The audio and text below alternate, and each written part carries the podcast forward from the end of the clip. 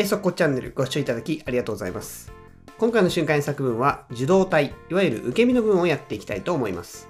受け身の文というと B 動詞プラス過去分詞というね、作り方に関しては知ってる方も多いかと思うんですけども、えーどういう注意点があるのか、それからどういう場合に使うのか、その辺をですね、えー作文しながら見ていきたいと思います。早速行ってみましょう。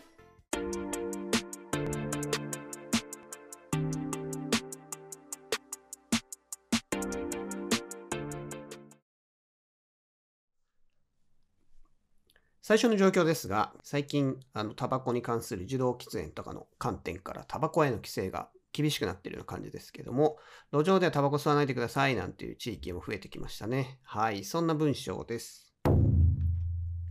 ここでは歩きタバコは禁止です。ここでは歩きタバコは禁止です。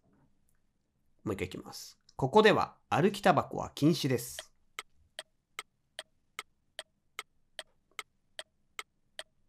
回答で見てみましょう。Smoking while walking is prohibited here. Smoking while walking is prohibited here. ポイントを見てみましょう。まず、歩きタバコと表現ですが、これは smoking while walking というのを使ってますが、これどういう文法になっているかと言いますと、smoking while you are walking while っていうのは本当は接続詞なので後ろに文が入るんですが、進行形とか受け身の文の時に、えーこの B 動詞と主語、省略していいですよっていうルールがあるので、smoking while walking で歩きタバコになっています。それから禁ずる、禁止するという動詞を prohibit 使っていますが、他にも ban や forbid でも OK です。自動体というのは、受け身の文ってどういうふうに作りますかというと、B 動詞プラス過去分詞っていう方は多いんですけども、B 動詞プラス過去分詞っていうのだけでは実は作れないんですね。受け身の文作るためには、もともとあった文があって、その目的語ですね。例えば、everyone respects him って文があったとして、目的語にあたるその him を主語にして文を作り変えるってことなんですね。なので、ステップとしては、目的語にあった名詞を主語にする。で he。そして、元々の動詞を b プラス過去分詞にすると。he is respected という形ですね。で、by everyone というのはオプションですね。つけなくていい場合が多いんですけども、そもそもあんまり主語に意味がないとかですね、えーそういう時に使うのが受け身なので、えーこの by なんとかっていうのはあくまでオプションで使わないことが多いですが、作る時に必ず元の文を思い浮かべて、目的語を主語にして作り変えるというのを意識するといいと思います。次行ってみましょう。次はですね、うん僕も教えるときになるべくこう、生徒の方のいいところを褒めるようにしてるんですけども、というのもですね、やっぱり褒めると人は気分がいいですし、勉強でモチベーションになると思ってるからなんですね。そんな文章です。褒められて嫌な人なんて誰もいない。褒められて嫌な人なんて誰もいない。もう一回いきます。褒められて嫌な人なんて誰もいない。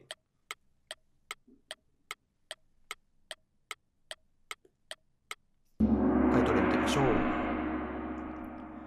No one feels bad when he's praised. No one feels bad when he's praised. ポイントを見てみましょう。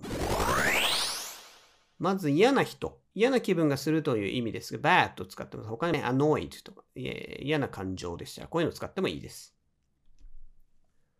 褒められるという表現は praised を使っていますがですね、他にも complimented ですとか、うん、そうですね、あと flatter、お世辞を言うっていうのもありますが、この辺を使ってもいいと思います。受動体、先ほど作り方説明しましたけども、どういう時に使うかというと、主語が誰かわからないっていう時、それから主語が分かりきっていて意味がない時、または主語を隠したい時に使いますね。この文章の場合ですと、誰に褒められるかっていうのはね、いろんな人に褒められるわけですから、誰っていうのは特定できないので、これは受け身を、この場合は今受け身を使ってるのはそういう意味ですね。あと、主語が分かりきっていて意味がないっていう時は、例えばアメリカではアメリカ人が英語を話しているっていう文ってなんかちょっと不自然ですよね。アメリカなんだからそれはアメリカ人だろうって思う人がほとんどだと思うんですけども、その場合にアメリカでは英語が話されているっていうふうに、じゃあアメリカ人がっていうのも取っちゃおう。これで受け身で使うっていう。まあこういうケースもあります。ので、えー大きく分けると3つのケースがあると覚えておくといいと思います。次行ってみましょう。これは非常に仕事であるあるだと思うんですけども、メールに添付ファイルがついていて、なんていう場合ですね。はい。文章はこちらです。メールにファイルが添付されていたのだが、なぜか開けなかった。メールにファイルが添付されていたのだが、なぜか開けなかった。もう一回いきます。メールにファイルが添付されていたのだが、なぜか開けなかった。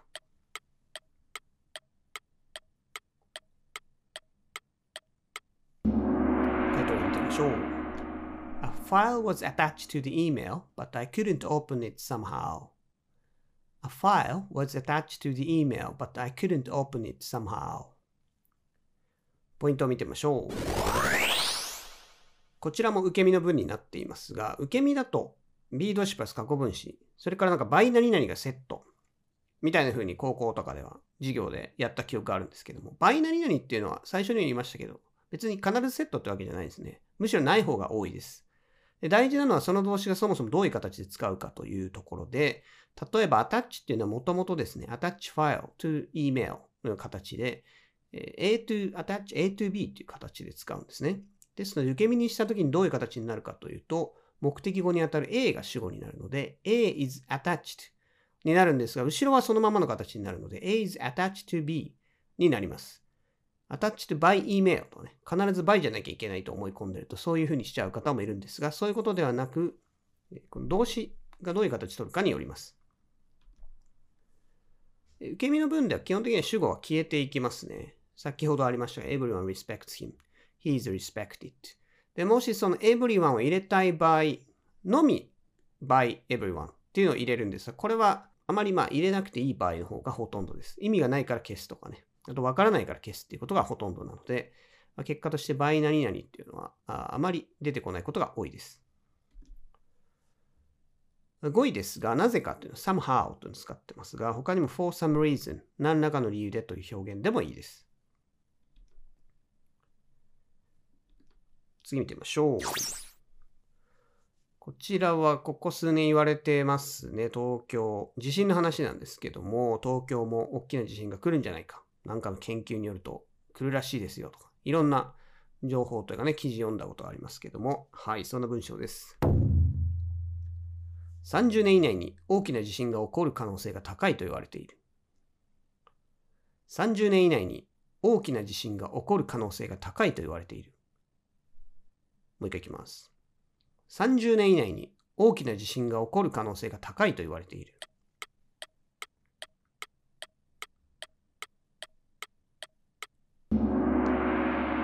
回答例見てみましょう。It is said that a big earthquake is likely to happen within 30 years. It is said that a big earthquake is likely to happen within 30 years. ポイントを見てみましょう。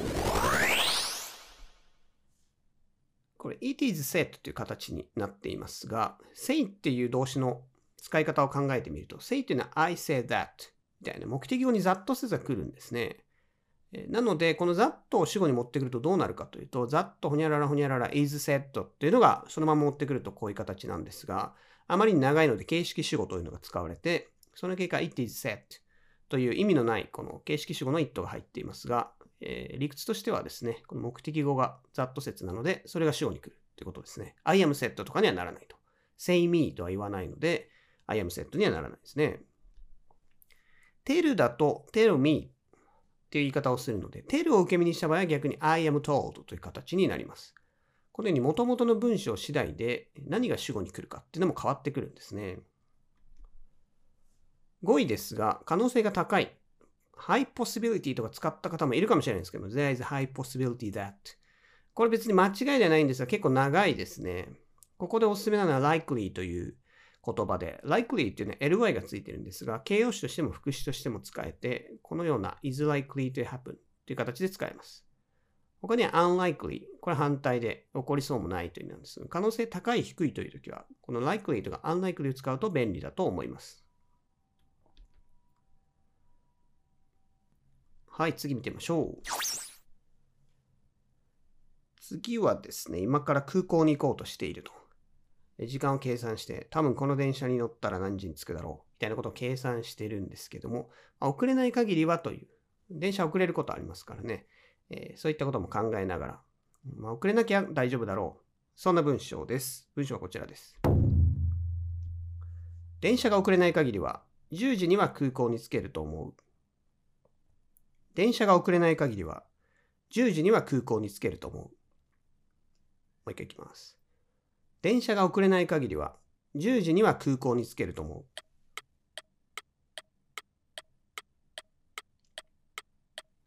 回答で見てみましょう。Unless my train is delayed, I think I will arrive at the airport by 10. Unless my train is delayed, I think I will arrive at the airport by 10. ポイントを見てみましょう。まず、unless なんですが、unless は if not と同じ意味ですね。えーまあ、一語で言えるので便利ですね。何でない限りという意味になります。それから delay を使っていますが、delay っていうのはもともと遅らせるという意味なので、遅れるという意味で受け身で使うことは非常に多いですね。ここではあの late 使った方もいるかと思うんですけど、late って形容詞を使ってももちろん OK なんですが、delay を使おうと思ったらこれ受け身になります。なぜかこの英語の動詞にはこれどうやってノードで使うんだみたいな変な意味の動詞結構あるんですね。ほぼ受け身でしか使わない動詞ですね。どういうのが他にあるかというと、concern とかですね、injure。injure っていうのは怪我させるっていう意味なので、自分が怪我するって場合は常に受け身で使うわけですね。この辺の動詞っていうのは、ま、ほぼ受け身で使うというふうに覚えておくといいと思います。5位ですけども、arrive を使ってますが、他には get to も到着するという意味があるので、たどり着くという意味ですかね。これを使ってもいいと思います。10時にはっていうニュアンスですけど、10時に着くというよりは、遅くても10時っていうニュアンスなので、ここでは by を使っています。次見てみましょう。次はもう去年からもうよく聞くような話ですね。えウイルス、新型コロナウイルスの話がありますけど、まあ、コロナウイルスに関わらず、ウイルス、インフルエンザもそうですけども、手洗いが大事だよみたいな話なんですけども、そういう文章です。ウイルスに感染するのを避けるために、家に帰ったらちゃんと手洗いをしましょう。ウイルスに感染するのを避けるために、家に帰ったらちゃんと手洗いをしましょう。もう一回いきます。ウイルスに感染するのを避けるために、家に帰ったらちゃんと手洗いをしましょう。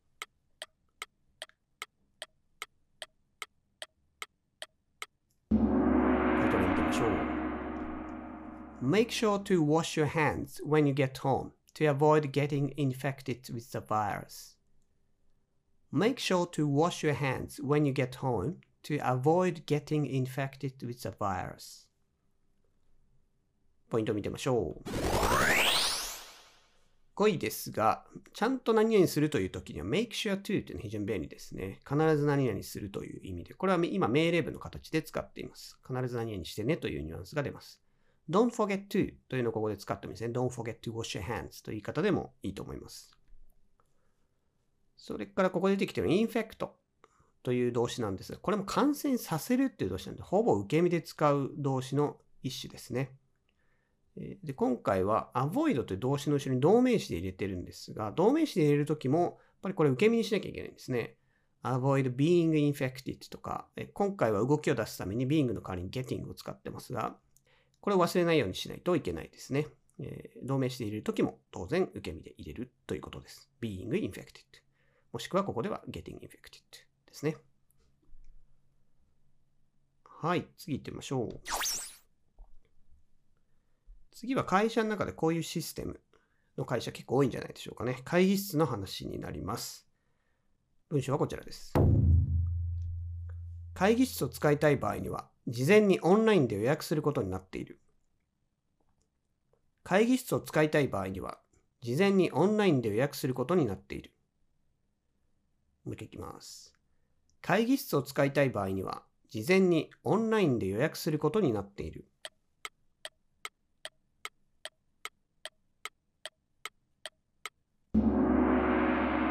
回答例見てみましょう。When you want to use the meeting room, you're supposed to make a reservation online in advance.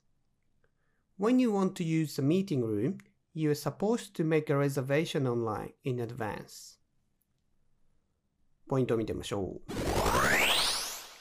何々することになっているというニュアンスなんですが、これ be supposed to という表現で出せます。これも受け身の表現の一種です。suppose っていうのはもともと仮定するって意味なので、suppose 誰々という不定詞という形で、誰かが何々するのを仮定するという意味になるんですが、それを受け身で使っています。ただこれも be supposed って塊で覚えた方がいいとは思うんですが、もともとはそういう形からできています。他にはどういうものがあるか？Be encouraged to とか be advised to とか be forced to とか、この辺もよく見ます。受け身を使った表現なんですが、え一つの助動詞みたいに考えるといいと思います。5位ですが、事前にというのは in advance と使ってますが、他にも beforehand という副詞もあるので、こちらを使っても OK です。はい、最後行ってみましょう。これも日常あるあるの話ですね。奥さんに、ちょっと会社帰りにあれが足りないから買ってきてよとか言われたりしたことがあるね。既婚者の男性の方も多いんじゃないかと思いますけども、そのような状況です。文はこちらになります。妻に仕事帰りにドラッグストアによって洗剤を買うように頼まれた。妻に仕事帰りにドラッグストアによって洗剤を買うように頼まれた。もう一回いきます。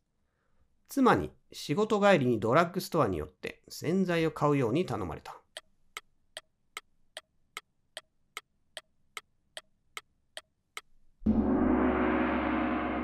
回答例見てみましょう。My wife asked me to drop by a drugstore on my way home to buy some detergent. My wife asked me to drop by a drugstore on my way home to buy some detergent. ポイントを見てみましょう。こちら日本語ではですね、受け身になってますが、頼まれた。ただ主語、誰が頼んだかっていうのも書いてあるんですね。こういう場合はもう能動体の文にした方がシンプルですね。I was asked by my wife とかにするとやたらややこしいことになるので、自動体というのは主語がわからないとか、えー、見えてない、えー、そういう時に使うので、この場合にはもう能動体にした方がいいと思います。日本語に別に直訳する必要はないと思います。それから立ち寄るなんですけども、drop by の他には stop by, pop in など、立ち寄るっていうね、群動詞というか、こういう2語で一つの意味になる動詞っていうのは多いので、一つの例としては、他にも drop in でもいいですね。いくつかあるので覚えておきましょう。最後、仕事帰りにというとこなんですが、on my way home という一応回答例にしてますが、正式にはというか長く言えば on my way home from work 仕事から家に帰る途中にということなんですが、家に帰る途中にという言い方すれば仕事が終わった後っていうニュアンスもまあ、状況的には出ると思うので、えー、こうしてますが、当然、on my way home from work としても OK です。と洗剤ですね。これ、ディタージェントを使ってますが、いろいろ洗剤の種類によって変わりますが、ディタージェントという単語をよく聞くと思うので、覚えておきましょう。というわけで、受動体見ていただきましたけども、ポイントをまとめるとですね、受動体の文作るときには、まず元々の普通の能動体の文をイメージして、そこから目的語のものを主語にして文を作り変えると。で動詞の部分を B プラス過去分詞にするということなんですね。で、倍なんとかっていうのは必ずしも必須ではなくて、もしその消してしまった主語、一応入れといた方がいいかなっていうような時には倍内で残すという感じですね。行為者の倍とか言われております。それからですね、あと使う時っていうのは、そもそも能動体にした時の主語、主語っていうのはいらないかな。もう分かりきってるなとかですね。もしくは主語分からないっていう時と、あと主語をあえて隠したい。あえて隠したいっていうのはどういう時かというと、あなた何々しなさいっていうと結構直接的ですけども、えー、あなたは何々するようにアドバイスされています。こういう受け身の文だとすごい遠回しになる分、ちょっと丁寧さが入るっていうのがあるので、そういう場合にも受け身は使われます。はい。というわけで、今回はこの辺にしておきましょう。